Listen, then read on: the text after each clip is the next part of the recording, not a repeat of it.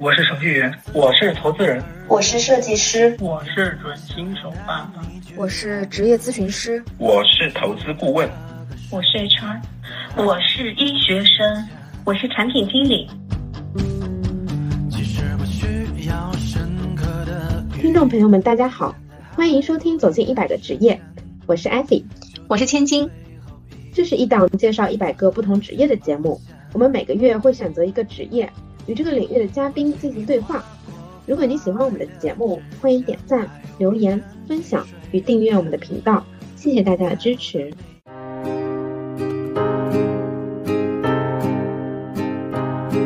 不愧是老师，让主持人无话可说。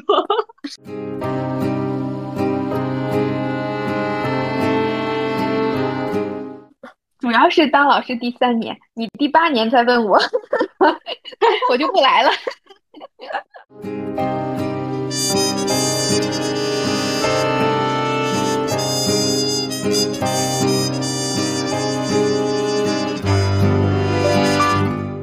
我现在是一个正在听讲的学生的状态。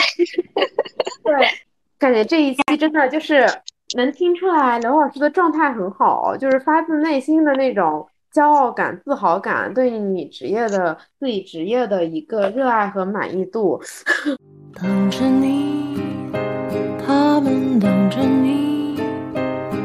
等待着张开你出生的白羽翼，春雨无花笔，猎人举剑笔，等待着走你从林归各位听众朋友们，大家好，欢迎收听我们的播客《走进一百个职业》的第九期。这一期是走进大学老师的生活。千金，我以前对大学老师的印象呢，就是非常的自由，然后每学期也就上那么几节课，其余时间呢都专注于自己的一些科研教学任务。然后呢，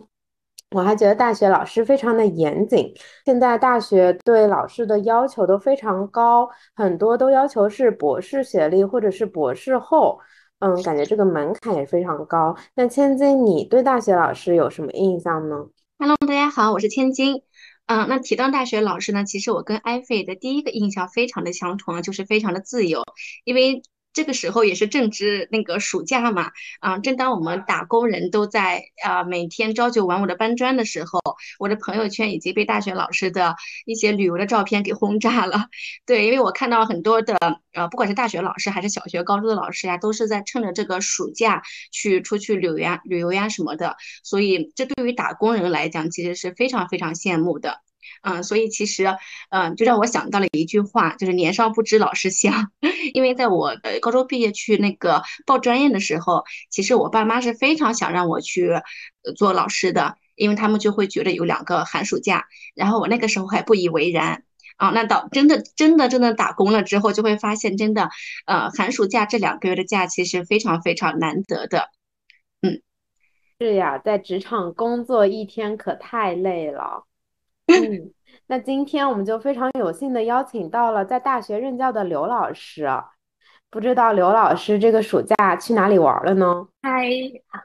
各位听众大家好，很荣幸啊被这个千金和艾菲请来，来然后录咱们这个播客节目。呃，我就先回答艾菲刚才的问题啊，啊，这个呃，确实，这个我们现在咱们录制的时候正暑假的这个阶段嘛。然后前几天，因为我爸妈退休以后，我还没有带着他们，呃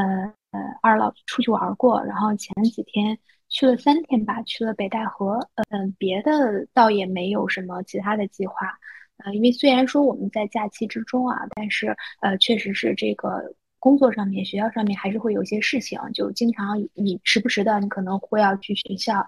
交一些材料，比如说你的。呃，项目或者你的课题需要呃立项、需要申报、需要结项，很多时候包括校级的呀，包括市级的、省级的这一些呃项目的一些储备，或者是一些申报时间，或者是一些结项时间，绝大多数都是在寒假或者暑假，每年都是这样。所以说，相对来说还是会有一些呃，包括其他的事务性的工作，待会儿我们可以展开聊聊啊，就是呃也都会有这样的这个情况。所以说，呃也算是在假期中也算是劳逸结合吧。除此之外啊，可能还有你自己的一些呃，比如说你要做你的这个。呃，项目你要准备你的文章，对吧？你要发论文，或者是你要呃看一些论文，对吧？或者是你要对你上学期的课进行一个总结，包括对于你下学期即将要上的课，你有一个这个呃假期会有一个这个呃时间比较充裕的一个备课的一个时段。其实呃整体来说，可能比你在学期中呃假期对于老师来讲，比你在学期中你有更多的自由去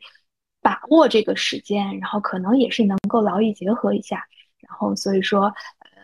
就艾菲刚才的问题啊，然后我，呃，前两天确实是和父母一起去海边，然后玩了三四天，谢谢。嗯，我已经感受到了，就是刘老师的那种作为老师的那种严谨性。对，那我们就要不进入我们整个访谈的第一个环节，就是快问快答。嗯，那刘老师方便问一下您的年龄吗？嗯，方便。我九零后，然后三十三十多了吧？啊，好嘞。那您现在的坐标是在哪里？呃，我是在北方吧，北方。我是在河北。啊，在河北。那现在就是您的专那职业是大学老师嘛？那你的专业是教哪方面的？嗯，我是物流工程，就是我们学校我们学校的一个工科专业，物流工程。然后我是呃物流的一个专业课老师。然后同时呢，我还就是刚才也提到了，有一些行政的工作，就兼职着一些，就是因为学校也会有一些人负责这种行政的对接呀，或者行政的其他工作，比如教秘呀等等。我还有一些行政上的一些工作，然后同时呢，还担任着这个辅导员这个工作，也就是代班嘛。好的，那我们稍等会就您的这个工作内容再充分的展开一下。那我想再问一个问题啊，就是刚才提到刘老师是九零后嘛，那您当大学老师大概有多久了？嗯，我入职是三年了，基本上就是三年。对，好嘞。嗯，好的。那我们就先从刘老师你的经历聊起吧。嗯，请刘老师给我们详细介绍一下你现在的具体工作内容，以及你嗯，从你这个专业毕业的同学，大多数呢，他们都进到了企业。那你当初是为何选择成为了一名大学老师？你可以给我们分享一下你的经历吗？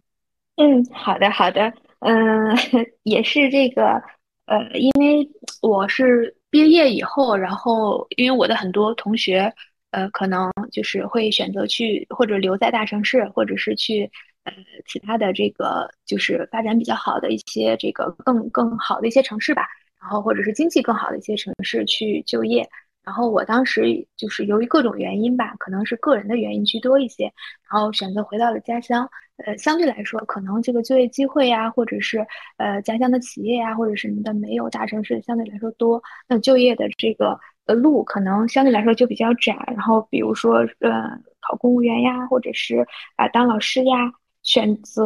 就相对来说窄一些吧。然后也是机缘巧合进入了我现在的一个学校，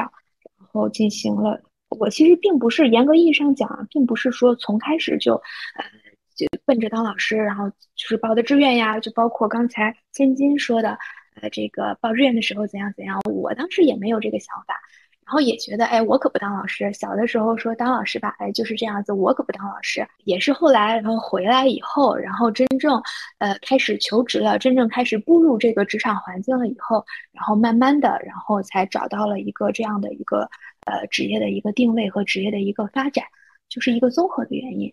然后我是进入了这个。呃，大学去教书这一块，刚进学校的时候，其实自己的感受也没有那么的强烈。就呃，刚才艾菲问我说，呃，九零后怎么怎么样？呃，刚当老师的时候，可能个人的感觉不是说我就是一个老师，我要怎样怎样怎样，还是嗯，没想那么多，真的是没想那么多。可能角色转变也没有那么快吧，没有其他这个优秀的老师做的那么好。因为我一开始就开始做学生工作嘛，就是带班当辅导员儿。还是希望能和他们呃以这个朋友或者是哪怕说姐姐这样子的关系去相处，呃，相处着慢慢的磨合下来，我觉得。嗯，对我自己的一个这个成长也是非常非常这个有帮助的，就教学相长嘛，从我的学生们身上也学到了很多，嗯，差不多是一个这样子的一个经历吧。嗯，明白。所以刘老师其实也是回家之后，可能就是自己的选择也没有那么多，在这样的一个情况下，其实大学老师相对而言是一份比较好的工作，可以这样理解吗？也可以，因为我毕竟选择了这条路，那肯定是我权衡了所有的。这个情况以后，我做出的一个觉得更适合我自己的一个这样的选择。嗯，我们很好奇啊，是什么样的契机让你嗯当初让你选择走了老师这一条道路？呃，就是学校招聘呀，就是你想进高校的话，你就关注这个。你就是比如说，如果你选择好城市或者选择好大概的地域以后，你就关注这个地方啊有哪些学校，然后你就看学校的官网什么时候发布招聘信息，你就可以去找应聘。嗯，所以是当时有一个机会摆在了你面前，你选择了接受它。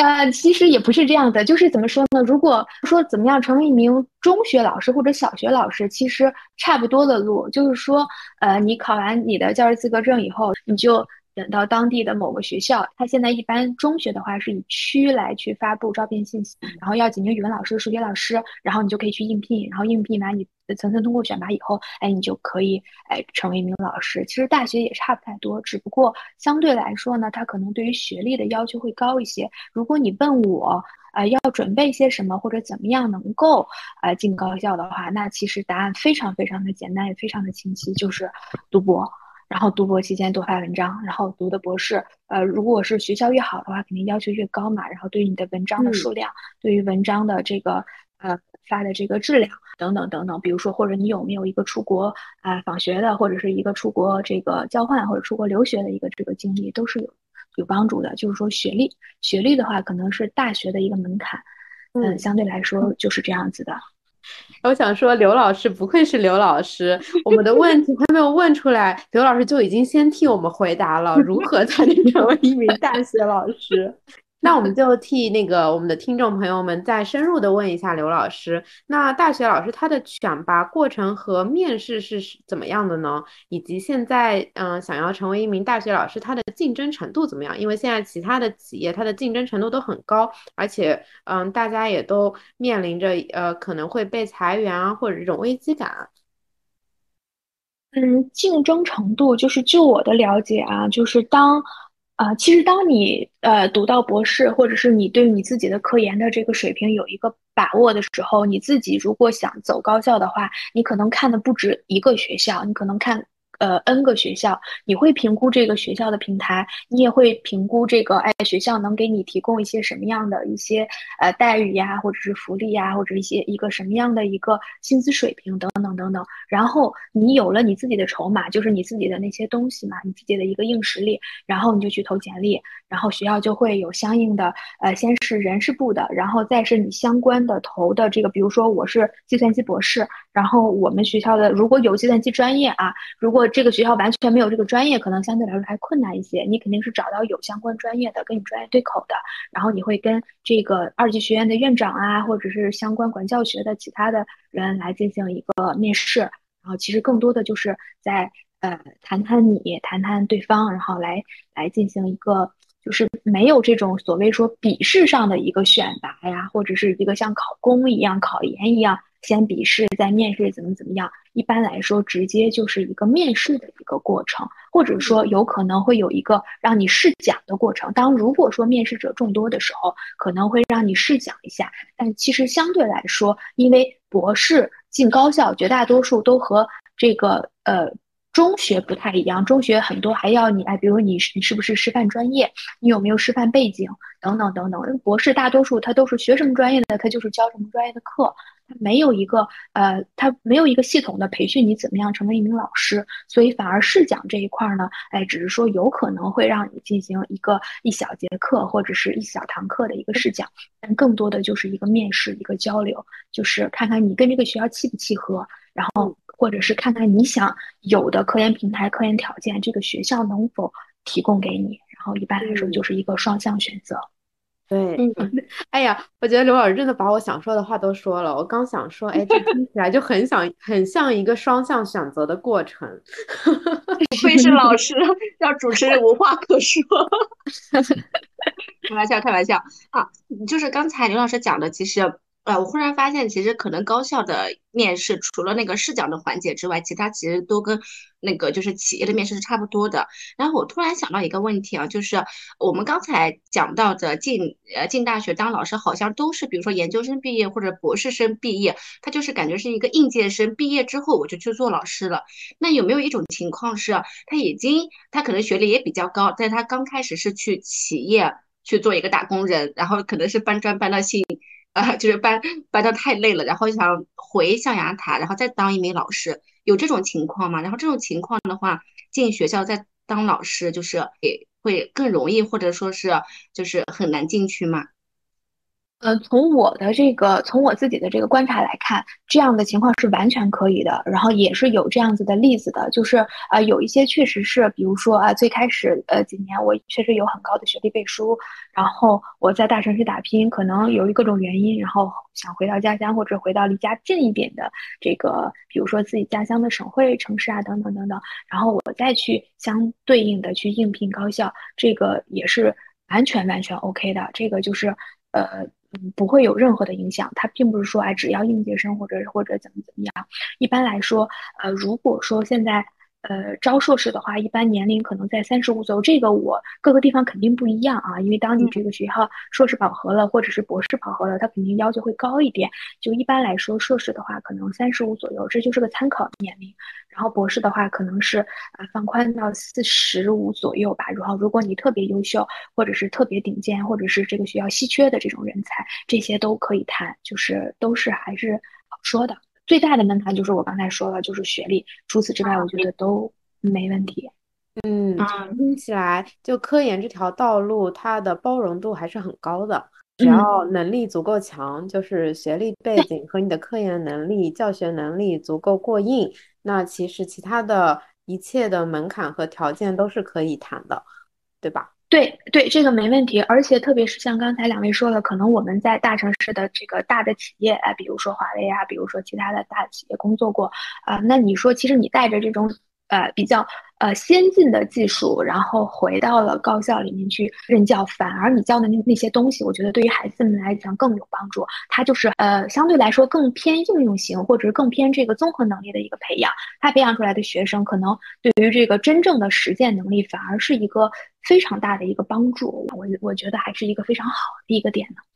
嗯，对这一点我非常想补充一下，因为我是商学院出来的嘛。其实我自己是感觉，就是如果这个老师是他在企业待过一段时间，呃，然后他再回到大学去教授课的时候，他在讲到管理、讲到什么东西的时候，其实他更有时间的背景，以及他更有一些经历，让他去讲你在企业里面怎么。做管理，而不是纸上谈兵。我当时那个时候，我就是感觉到有一些企业背景的老师去讲一些管理方面的东西，他可能会呃讲的更言之有物。嗯嗯，对，就是这个意思。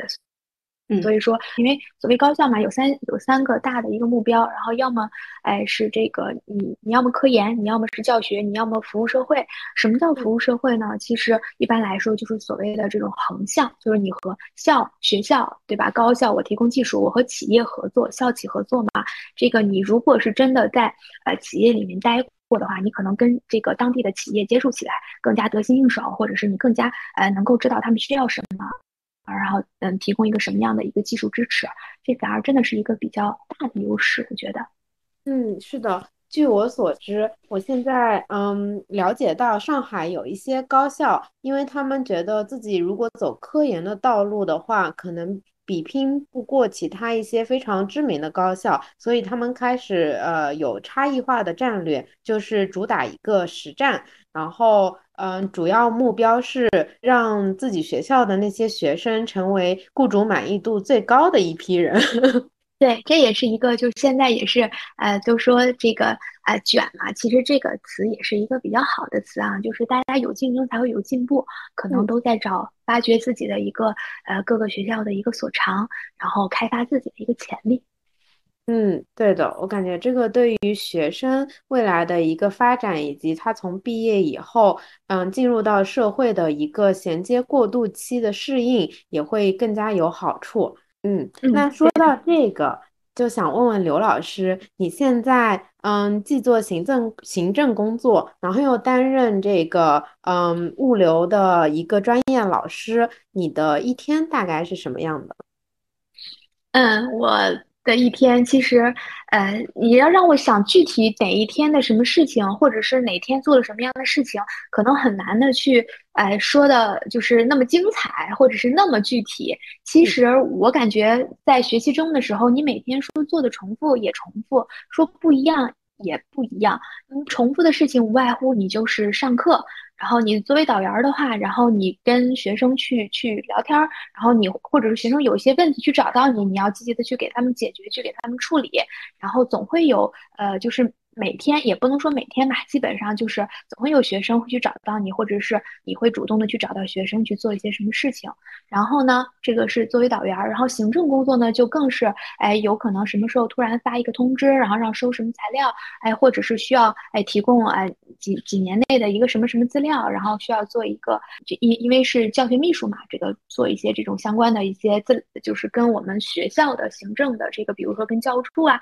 然后教务处对接二级二。二级学院，我就要把我们学院的这个相关的资料啊报给教务处，哎，或者是啊有一些考试安排了，然后我会呃来安排一下呃考试，然后排一下考场，排一下监考人员，排一下这个各个班，或者是比如说这个学业预学业预警、学业警告，哎，每学期都会有一个这样的事务性的工作，哎，再比如说开学初的时候会有什么呃呃。导员的话会开一些班会，然后开学第一课呀，然后会给这个班委们有针对性的去聊一些啊，我们这学期要做的一些事情啊，或者是哎，你们现在大二啦、大三啦、大四啦，你们该干什么的？就做一些这种常规性的工作。其实说来说去，还是一些事务性的、常规性的。我们能想象到的大学，你想你在大学期间都有什么事情？那就是我每天做的事情。但是呢，这就是我刚才说的这个相同性。那不同呢，也是。呃，很不同。首先，你每次的课肯定是不一样的，对吧？你都要提前背、提前准备。那么第二呢，就是学生有时候有各种各样的问题找到你，你也要处理各种各样不同的问题。哎，这也也是不一样的。包括行政工作也是啊，也总会每一届跟每一届是不一样的，每个人跟每个人是不一样的，情况和情况是不一样的。所以说，其实呃，就是一些这样的事情，每天都在做。爱着你，他也爱着你。爱着以爱的力气重新雕塑你，阿芙罗摆设，断了手臂才是安稳的美丽。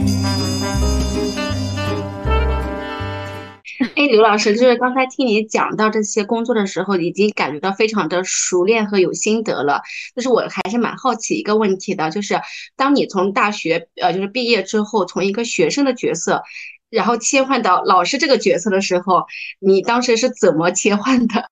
对，因为因为从我的角度的话，我想到老师就是非常的有学识，然后他要面对呃下面乌压压的一片的学生，然后要呃一节课，然后就不停的讲下来。我觉得这个角色的切换其实是有一定难度的。嗯。角色切换，我可能现在我个人觉得也不一定就是切换的很好，或者是哎，就算是切换成功了。最开始的时候来到学校，因为和他们的年龄差距可能没有那么大，然后确实，呃，就是有所担心，担心什么呀？就是怕学生会觉得我太年轻，然后会不不害怕我，哎，什么？我有的时候就会装的很威严，或者是装的很严肃，或者是就是。嗯，绷着脸不笑，就是故意不笑，或者在课堂上，或者是给他们开班开班会的时候，就故意哎很严肃，然后哎就是就是装严厉，哎有过这样子的这个情况。后来我觉得很好笑，因为哎首先你装不装严厉，哎你这个事情该怎么做什么的，跟你的。面上的表情跟你的态度什么的，其实完全没有关系。而且呢，你装严厉装出来的，他也不是真严厉，他也他也不一定能真怕你。哎，所以说，我觉得还是呃，你有你自己的一个教育方法。怎么说呢？就是呃，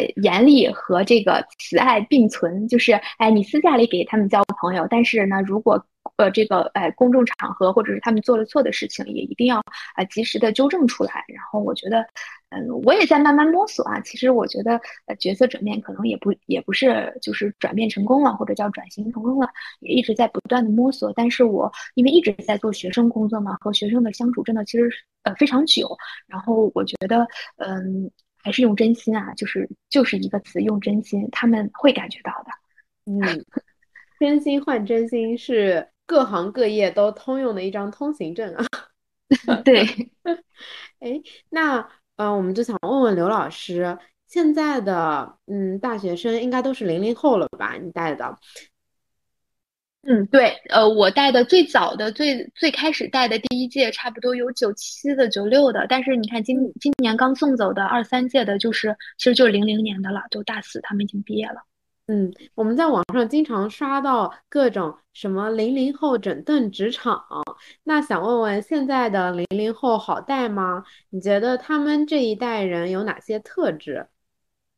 啊，我觉得这个问题问的非常的好，真的是非常的好。就是现在的，就是我虽然一直在说，哎，我跟他们差差不了几岁，怕他们我没有威严等等，但是我感觉，呃，现在的零零后他们的思想更。开放一些，或者是更活泼一些，或者是就是他们的想法可能和我们上大学的时候又不太一样。然后我觉得就是刚才我说的教学相长，这也是我觉得呃，从他们零零后也好，或者是呃之后可能带的学生会是什么零五后，或者是甚至再过几年一零后，从这个孩子们身上，我觉得能学到一些。呃，思想上的一个启蒙，就是有的时候我会沉浸在自己的一个固有思维里，觉得哎，这个事情就该这样，或者是就该那样，或或者是哎，他这样才是对的，这样才是错的。但是我后来从孩子们给我的一个这个交往交流，或者他们的一个反馈过程上来看，其实很多事情，呃，就是呃，他们的想法，就是他他们的三观没有任何问题的话，他们这个事情，哎，这样办那样办，或者是这样想那样想，其实都是。非常可取的，然后包括有时候他们也给我提供一些哎解决问题的一些思路啊，或者一些方法呀，我觉得还是挺受用的。确实，现在的孩子和我们呃当时来比，他们可能我觉得可能接触这个手机或者是短视频，或者是从小就是玩 Pad 长大的嘛，可能看到的那些东西多多少少对他们的这种思想的这种开阔性是有一定影响的。嗯。那我是不是可以理解为，其实就是现在的零零后，你可能要更以一个相互尊重的心态或者倾听的心态去跟他接触？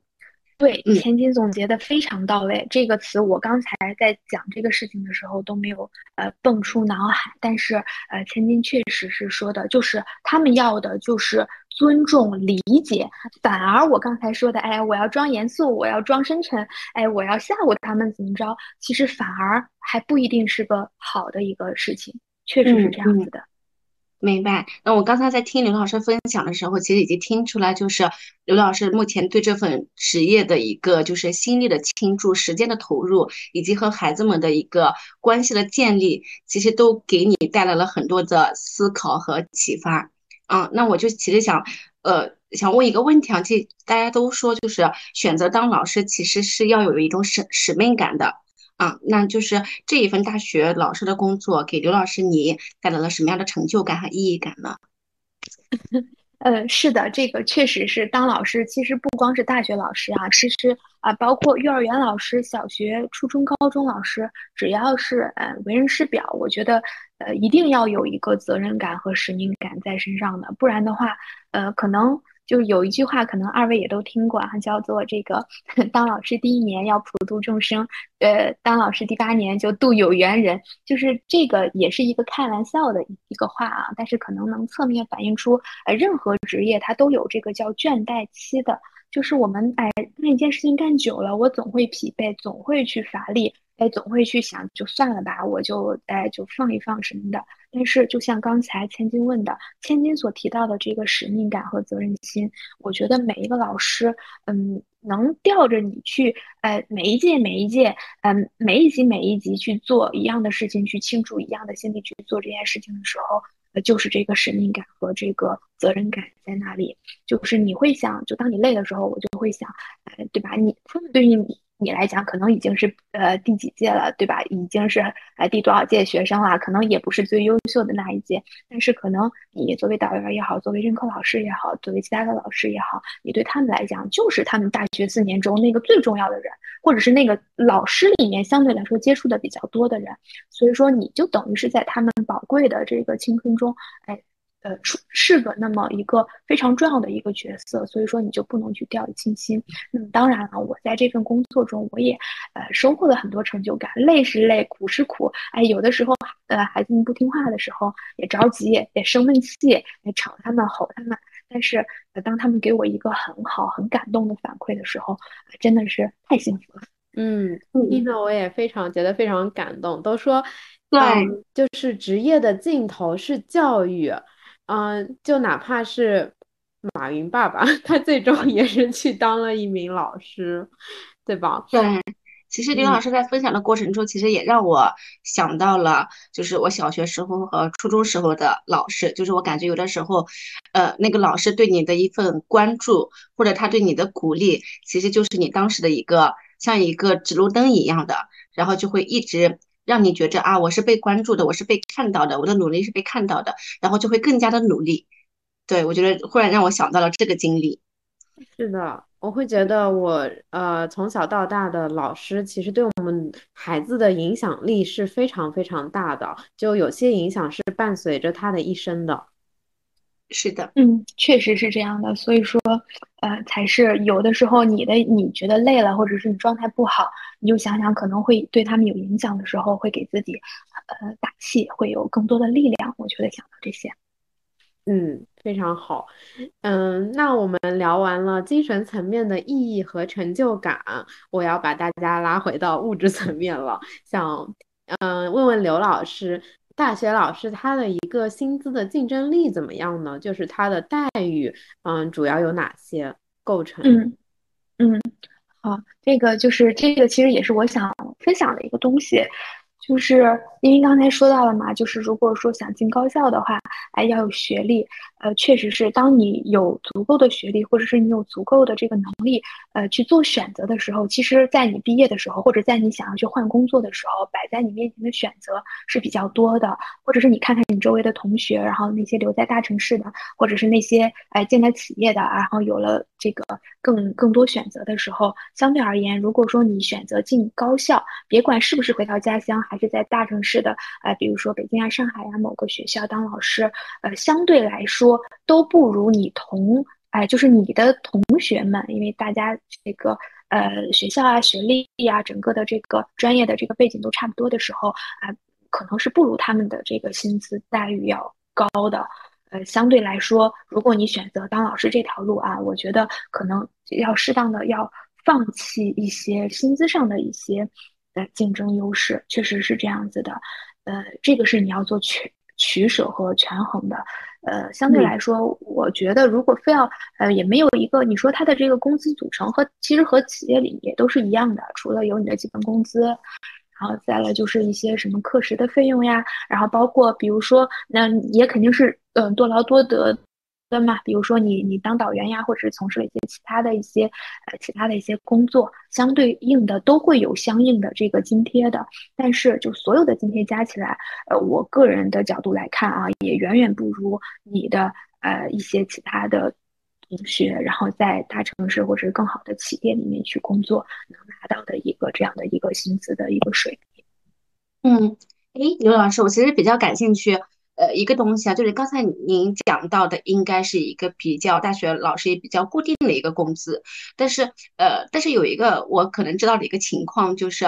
呃，像我之前的大学老师，他们可能都会有一些外快，比如说大学老师可以去公司做一些咨询，就是顾问一样的一个角色，还有一些像。药学院的老师，他可能本来就有一定的科研能力，那这个科研能力就会化为生产力，他可以去外面就去开公司啊什么的。所以我们当时也把我们的研究生的老师就叫做老板嘛。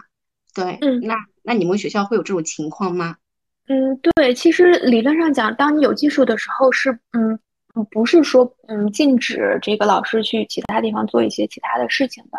呃，就是就是当你有能力的时候，能提供更多的这种社会价值的时候，那当然你提供的社会价值也会转换成呃你的一个呃劳动的一个报酬，这个都是这个可以的。但是呃，也不是说所有的老师我都有这样的机会，或者我都有这样的时间呃去做这些事情，或者都有这样的这个意愿去做这些事情的。所以我刚才没有说这方面，这毕竟呃每个老师的情况不同，根据自己的一个能力。嗯，明白了。嗯。高校的老师，他有这个意愿去做个这个事情，是不是他也可以获得一份不错的回报？因为他也有高校的一个相当于老师，或者甚至呃。随着年龄和经验的增长，以及他科研能力的一个兑现，他有了副教授或者是教授的职称以后，嗯，有高校给他一个背书，那他可以在社会上贡献的价值，以及是他对于企业的贡献可能就更大，那他相应的也就可以获得一份不错的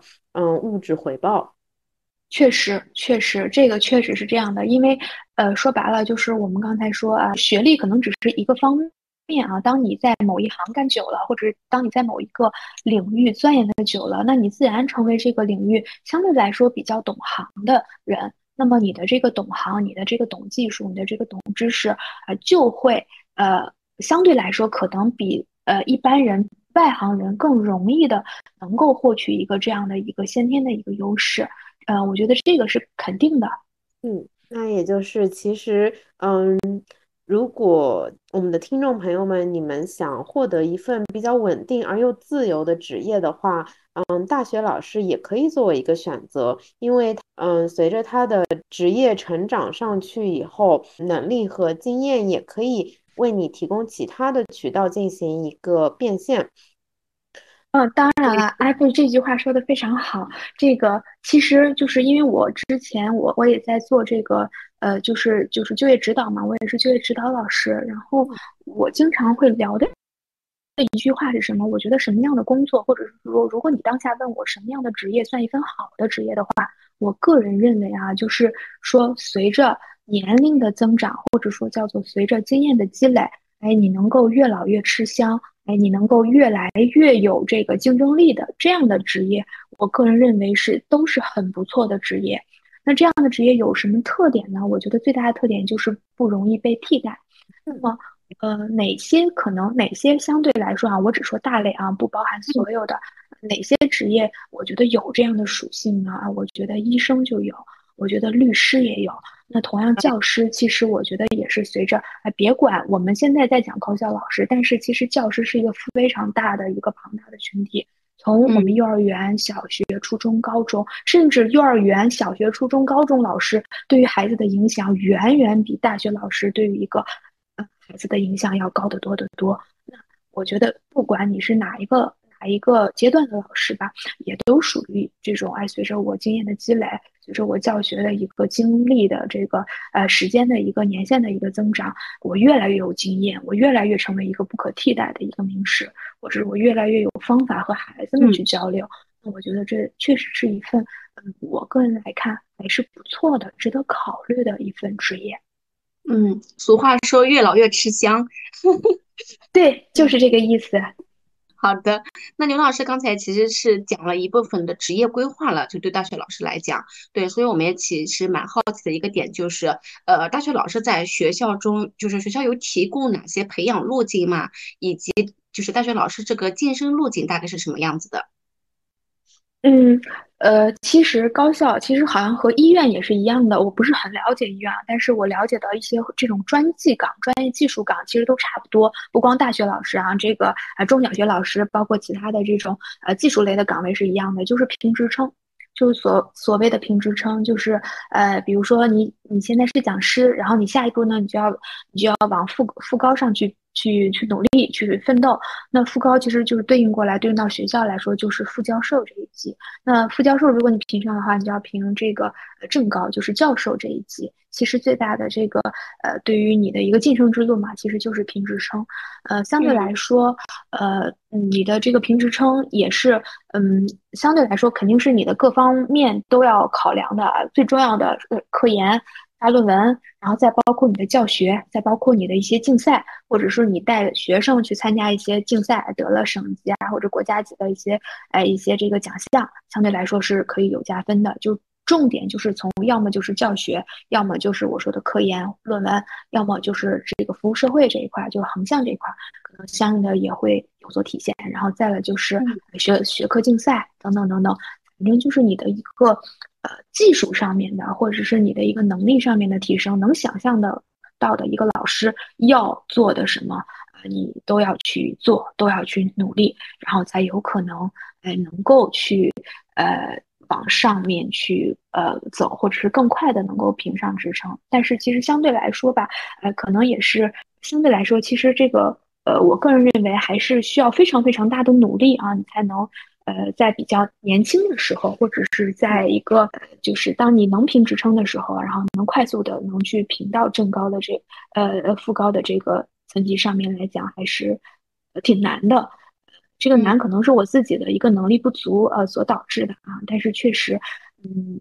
竞争压力不小。就据我了解，各个学校可能也都是这样的，因为它是有名额限制的。呃，有名额的话就意味着有竞争，有竞争就会意味着一定一定有更优秀的人，呃，并且这样的人非常的多。然后我们来一起来去希望，哎，今年能评上，明年能评上，后年能评上，哎，但是呃，你就要做到更优秀才可以。嗯。哎，那刘老师，我想问一下，就是你这个压力最大的一块是来自于哪里？就比如说，是不是来自于你要发更高阶的一些论文呀，什么之类的？对，论文，论文是一方面，而且论文是很重要的一方面。但其实，呃，因为各个学校的这个这个评的这个可能条件啊什么的都稍有不同啊，但无外乎就是我刚才说的那几大类。那论文当然是你发的这个区，呃，越高级越好。然后，呃，同时当你的这个论文分数打满了以后，你就要去其他的这个板块，因为它也是分几个板块嘛。然后每个板块都有你最高能加到的分数。然后当这个条件你满足的时候，你就要去找，哎，比如说带着学生去参加比赛。哎，我能不能哎在在比如说挑战杯呀，比如说大创呀，或者是什么互联网加呀等等等等这种比较哎国家举办的这种大型的这个赛事上面，我能带着我的学生去做出一点成绩，哎或或者是我的专利，或者是我的其他的软著等等等等，就是这些都是考核的一个方面，可能就是你刚才说的论文是对。可能对于我现在来说是比较重要的一块，比较大的一头，也是相对来说比较难的一点，因为它论文发文章是有周期的。嗯，确实感觉压力不小。那刘老师，我们说完了这个工作内容方面的压力，让我想到，就是我们作为职场打工人，有很大的一块压力是来源于人际关系。然后大家都说，在呃高校里面，相对来说人际关系会简单一些。嗯，工作当中的同事关系，还有和领导的关系呢，也是决定着工作的幸福度的很重要的一个部分。那现在你可以给我们讲一下，嗯，在高校当中这一块人际关系是怎么样的吗？会像网上所说的那样，嗯，比其他的企业里更加简单和幸福吗？好，其实呃，我觉得这个艾菲的问题问的非常好啊，这个嗯。呃，说比其他的企业，这个我觉得我可能不能就以偏概全啊，因为我也没有呃见过所有的企业，或者是也不太了解各个企业。我我觉得一一定有这种很融洽的呃很好的上下级关系和同事关系啊，而且并且跟你的相处。跟你的这个处事方式是有非常大关系的。但就我，如果你问我这个问题，如果让我答一个是和否的话，我觉得就我的感受来看，确实是这个在学校里面相对来说，呃，会简单一些。就是因为你和同事相处，你和你的学生相处，相对来说，呃，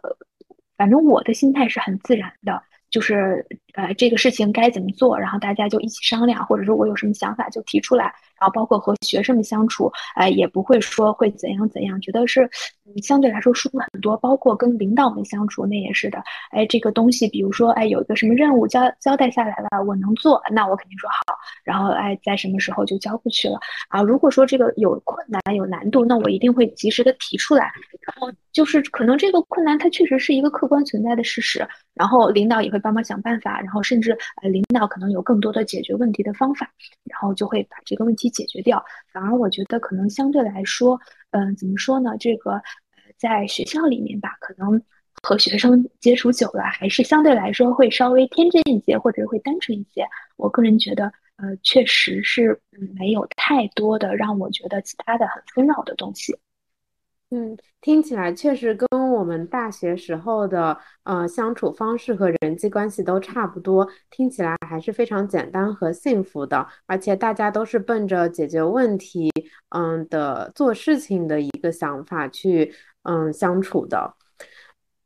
嗯，确实是。嗯，我觉得其实，嗯嗯，就我而言，我感觉不管在哪一个职场，其实你如果秉承一个，呃，一个是直接，就是以解决问题的一个态度，然后直接的比较讲出你的想法，以及一个真诚，其实就是能化解很多问题的。嗯，是的，对，我我感觉，嗯，到现在为止，我在我们跟刘老师的对话当中，真的是感受到了刘老师，呃的满满的真诚，以及是。嗯，就是想到之前我们问刘老师那个话题是如何从一个学生的身份到老师，呃，这个转变的。然后我现在感受到，就是刘老师现在说话真的非常严谨，而且就是感觉温柔又有力量，然后会给予我们很多的肯定。就我感觉这份职业好，是不是无形中改变了你不少？嗯，确实是，就是你刚才是用非常这个呃美好的词汇说我给予大家肯定或者等等。其实，在我看来，如果我用一个中性的或者是甚至略带贬义的词汇来这样形容我自己，我个人是觉得我变得唠叨了一些，真的会不自主的。呃，我最开始是没有发现我的这个改变的，直到我在办公室叨叨学生的时候，然后学生走了，离开我办公室以后，然后我的同事呃说，怎么你年纪轻轻这么唠叨？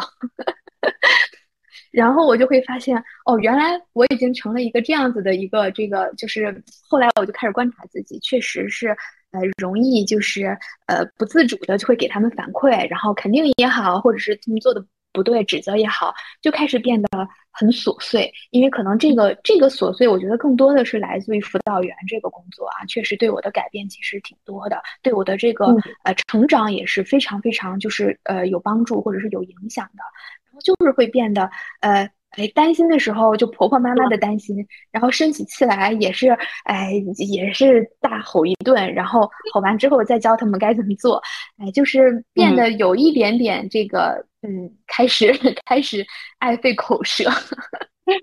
妹妹，我觉得大学老就是老师可能变得唠叨，一个方面是来自于他是。关心这件事情的另外一个方面是来自于他要操很多的心，他生怕哪个地方可能嘱咐一句没嘱咐到位，然后学生就做错了什么之类的。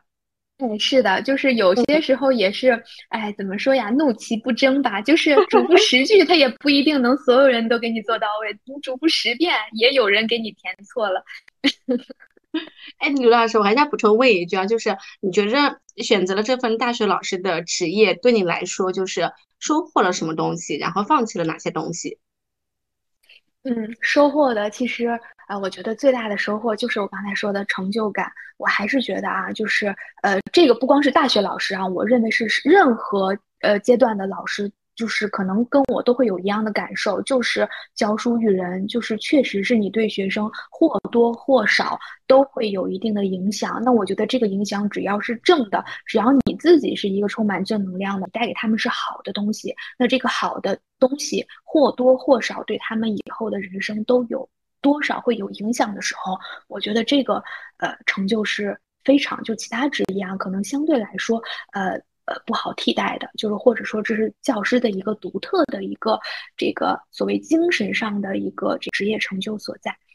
那这个就是带给我最大的一个感受，成就感确实是有。当那些学生可能他们毕业，因为我现在我带的学生正好今年毕业嘛，然后带的呃这个人还不少，然后他们毕业以后，他们给我的一些呃毕业的时候给我的一些反馈呀，然后给的我一些这样的东西，我没想到他们会记住，或者说没想到他们会给我一个这么好的一个反馈，就觉得哎呀，我何我何德何能啊，或者是我觉得就真的很幸福，就是一个成就感，一个这种这种。呃，就是所谓的得到的最大的东西。那放弃的，其实我刚才也说了，当你有多种选择的时候，你选择了这条路，就意味着你放弃了别的。比如说，如果选择当老师，呃，老师可能就是一个呃，相对来说呃薪资是中等或者是中等稍微偏上一点的一个这种工薪的一个水平。但是肯定是说，你和你从事其他的企业，然后走高管呀，或者走这种哎技术性人才呀，你能挣更多的钱，可能和这条路，嗯，就 say goodbye 了。但是有得必有失嘛，就看你怎么去调节这个心态了。刘老师，打工也不一定能当高管，也不一定能挣很多钱。不是的，就是只是说，就。对于我们来说，可能就嗯，就这条路就堵得死死的。我明白你的意思，因为我刚开始听到你说你收获了最大的是成就感，我觉得其实，呃，很多打工人可能听到之后会会会有深深的共鸣，因为在在企业打工，其实，嗯，很多人可能在大厂里面，可能真的就是一个螺丝钉啊，因为大家都在找寻意义感嘛，但是在。现在的一个环境下，很多大城市的年轻人打工其实也是缺少意义感的，因为他就感觉他感觉他做的事情就是一个螺丝钉的一个呃工作任务，可能真的也改变不了什么。但但是如果你真的去当了大学老师，你你对学生的态度和你对学生说的话，你教的课是真正能够影响这批学生的，我觉得这个成就感真的是，嗯，让我们觉得也非常的沉甸甸。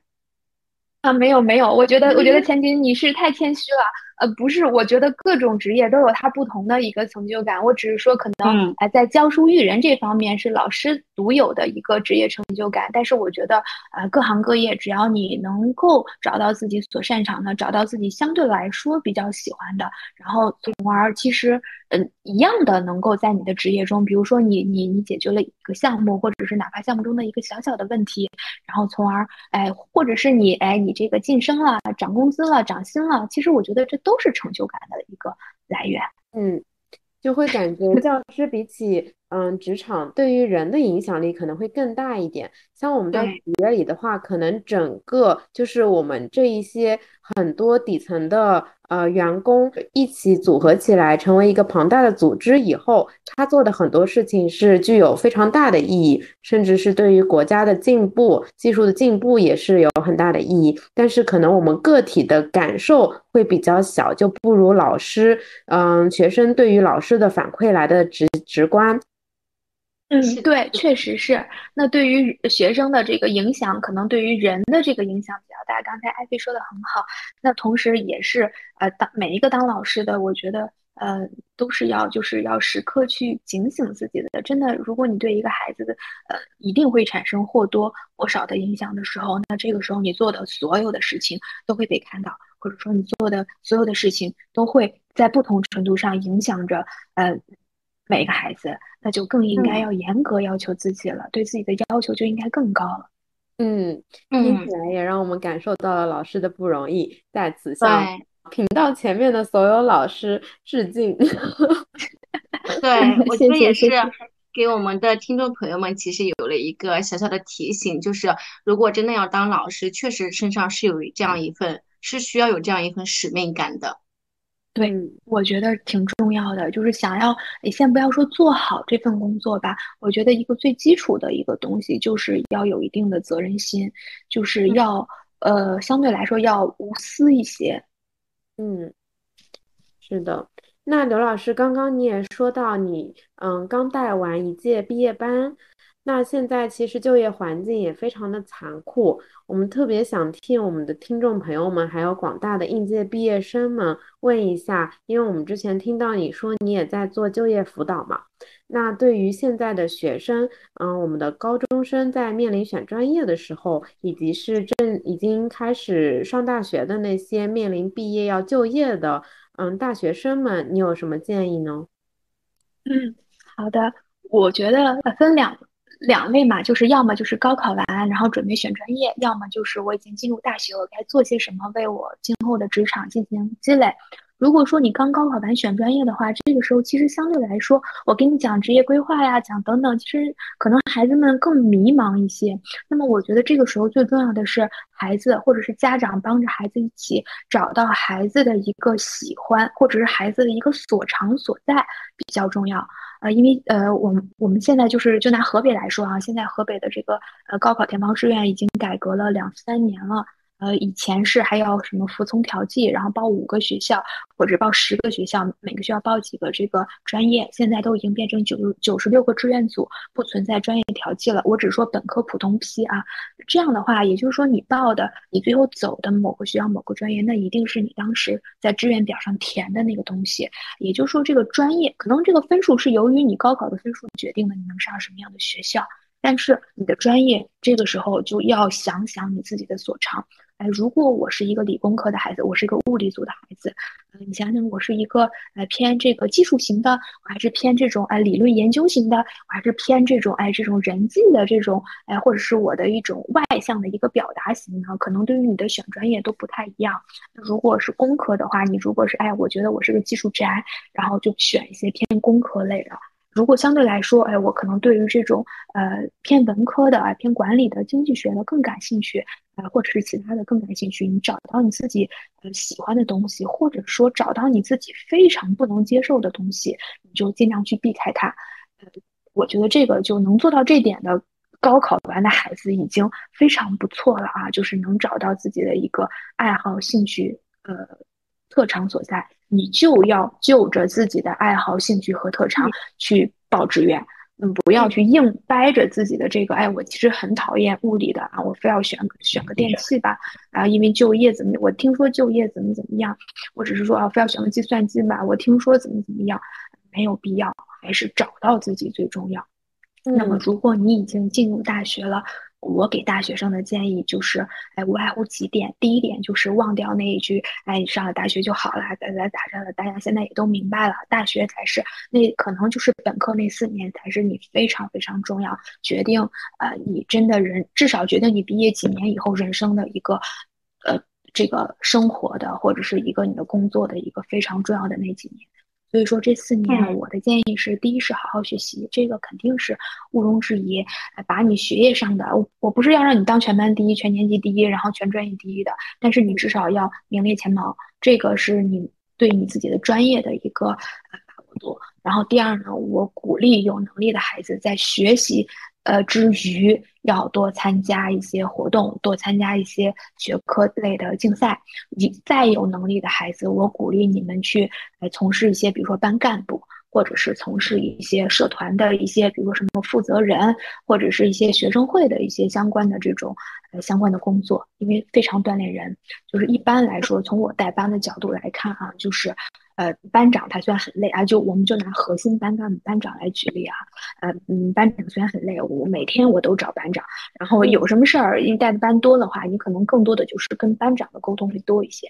他们也很累，我也觉得他们很累，但是我的班长最后出来的都就是找到工作，然后考研的，啊，就是就是都非常非常的好，所以说我觉得这个是锻炼人的，这个不是说我去分去你的时间，然后那些班长的学习也都挺不错的。呃，想考研的考上了，想考公的考上了，考选要说能考上了，这前三方的签了。嗯，基本上我看来，他们大一的时候还都啥都不啥呢，哎，让让交个名单，开始给我手写，就是我要个花名册，开始在纸上在那手写，都已经二零二零二零年以后了，还在手写呢。但是大四他们已经完全可以给我管好这个班，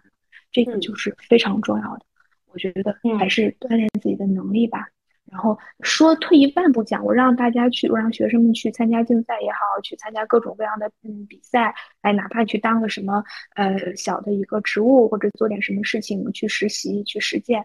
无外乎就是你最后简历上有东西可写。我当时上就业指导这门课的时候，我发现一个事情，就是我更多的是从这个简历的格式啊、角度呀，怎么去哎分析那些呃 HM 的心态，看到你简历会先看什么呀？但是其实最重要的一个东西是你们自己做的，嗯就是你简历上的内容。是的，嗯，我觉得刘老师的分享非常的真诚，而且是由心而发的。我刚才已经感觉回到了大学时候，非常认真听讲的感觉，已经开始觉得叨叨了，是吧？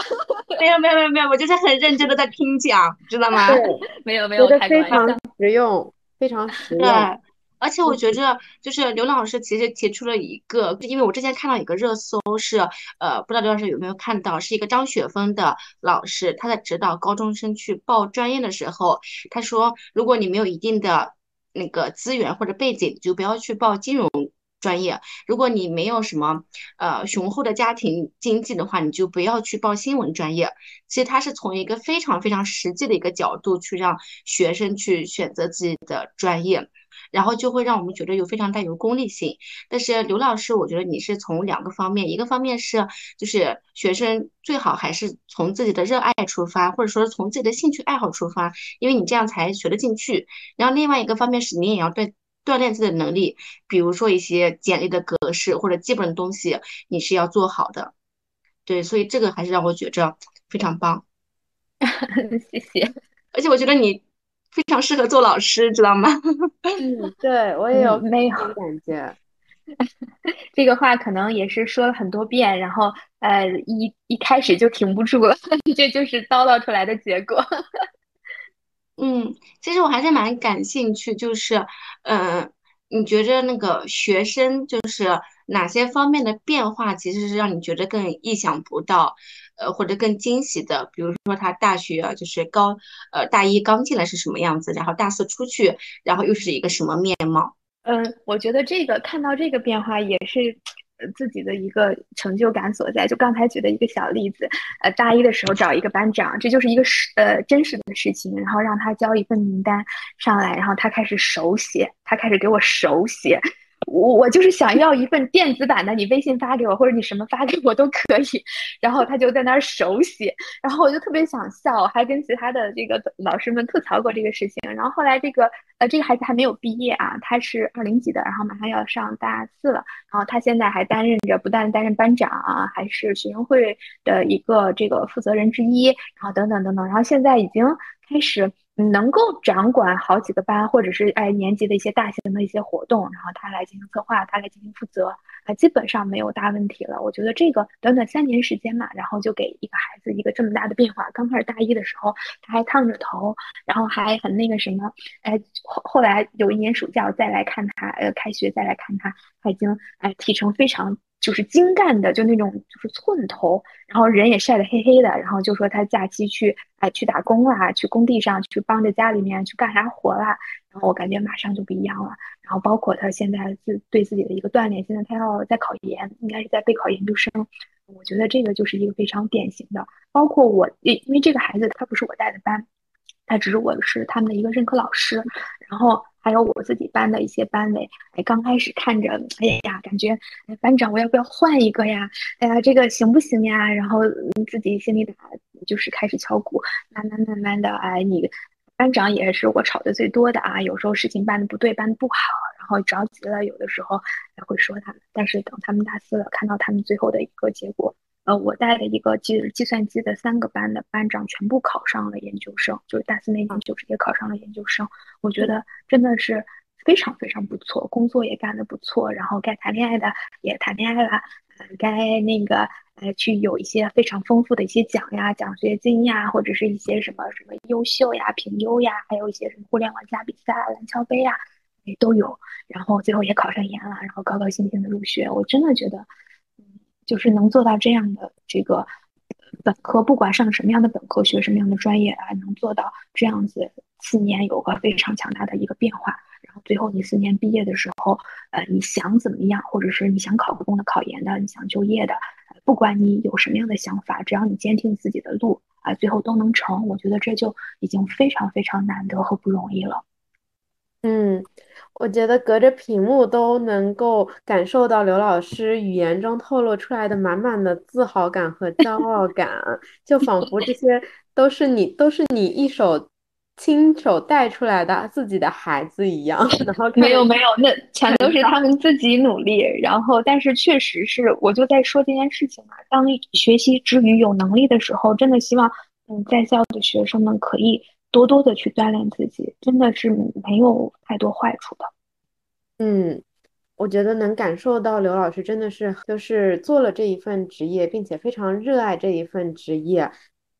然后在高校教育学生的同时，高校和学生也在给予刘老师正反馈，然后在反向滋养着刘老师。是的，嗯，是的。